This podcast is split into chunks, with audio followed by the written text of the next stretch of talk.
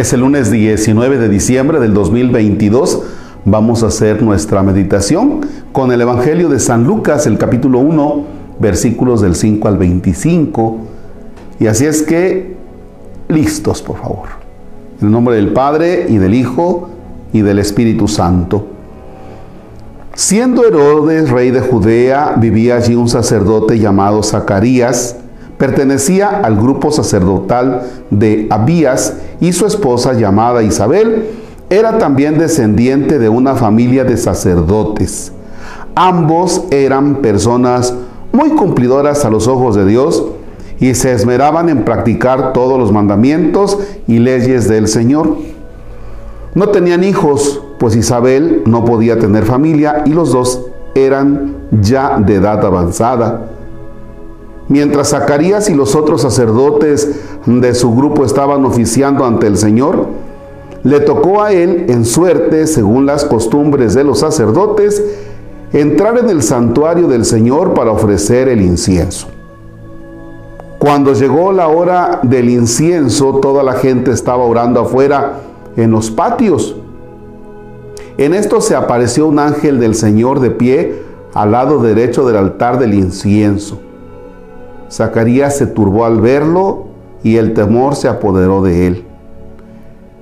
Pero el ángel le dijo, no temas, Zacarías, porque tu oración ha sido escuchada.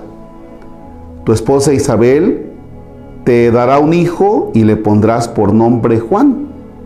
Será para ti un gozo muy grande y muchos más se alegrarán con su nacimiento, porque este hijo tuyo será un gran servidor del Señor no beberá vino ni licor y estará lleno del Espíritu Santo ya desde el seno de su madre. Por medio de él, muchos hijos de Israel volverán al Señor su Dios. Él mismo abrirá el camino al Señor con el espíritu y el poder del profeta Elías.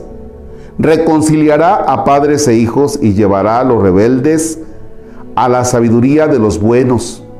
De este modo preparará al Señor un pueblo bien dispuesto. Zacarías dijo al ángel, ¿quién me lo puede asegurar? Yo ya soy viejo y mi esposa también. El ángel le contestó, yo soy Gabriel, el que tiene entrada al consejo de Dios, y he sido enviado para hablar contigo y comunicarte esta buena noticia. Mis palabras se cumplirán a su debido tiempo, pero tú por no haber creído te vas a quedar mudo y no podrás hablar hasta el día en que todo esto ocurra. El pueblo estaba esperando a Zacarías y se extrañaban de que se demorara tanto en el santuario. Cuando finalmente salió no podía hablarles y comprendieron que había tenido alguna visión en el santuario.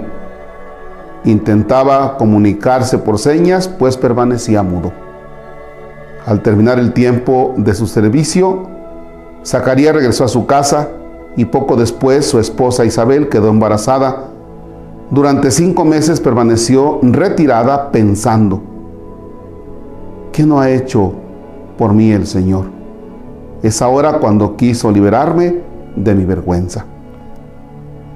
Palabra del Señor. Gloria a ti, Señor Jesús. Es un texto que me encanta meditar con ustedes y me encanta meditarlo por la siguiente interpretación que podemos quizá darle a el silencio de Zacarías.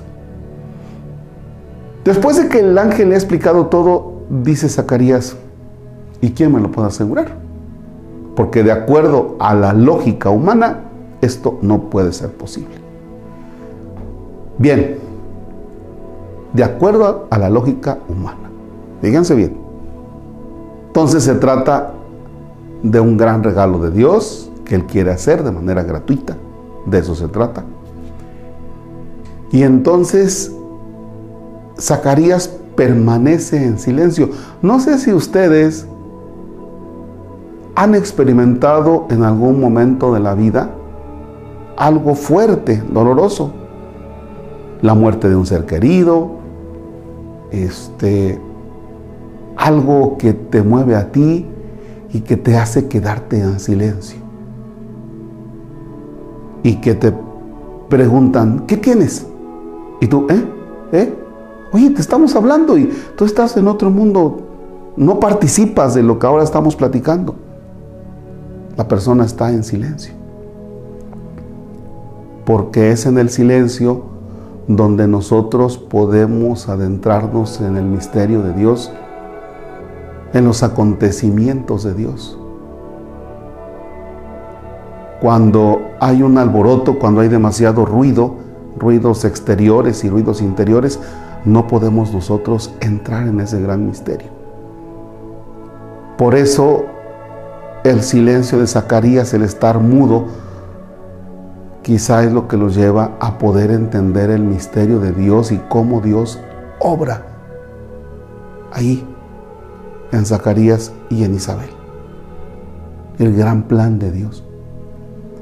Por eso es importante que también en el Adviento podamos tener algún retiro de Adviento, irnos a meditar en silencio, tanto para ver cómo va nuestra vida respecto de si el Señor nos llamara, pero también para analizar nuestra vida del cómo nos estamos preparando al acontecimiento del nacimiento de Jesús.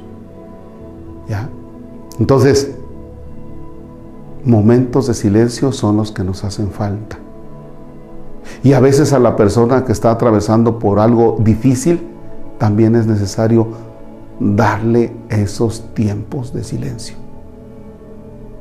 Cuando fallece alguien y la persona se queda en silencio y no falta el imprudente que dice, ¿y de qué murió tú?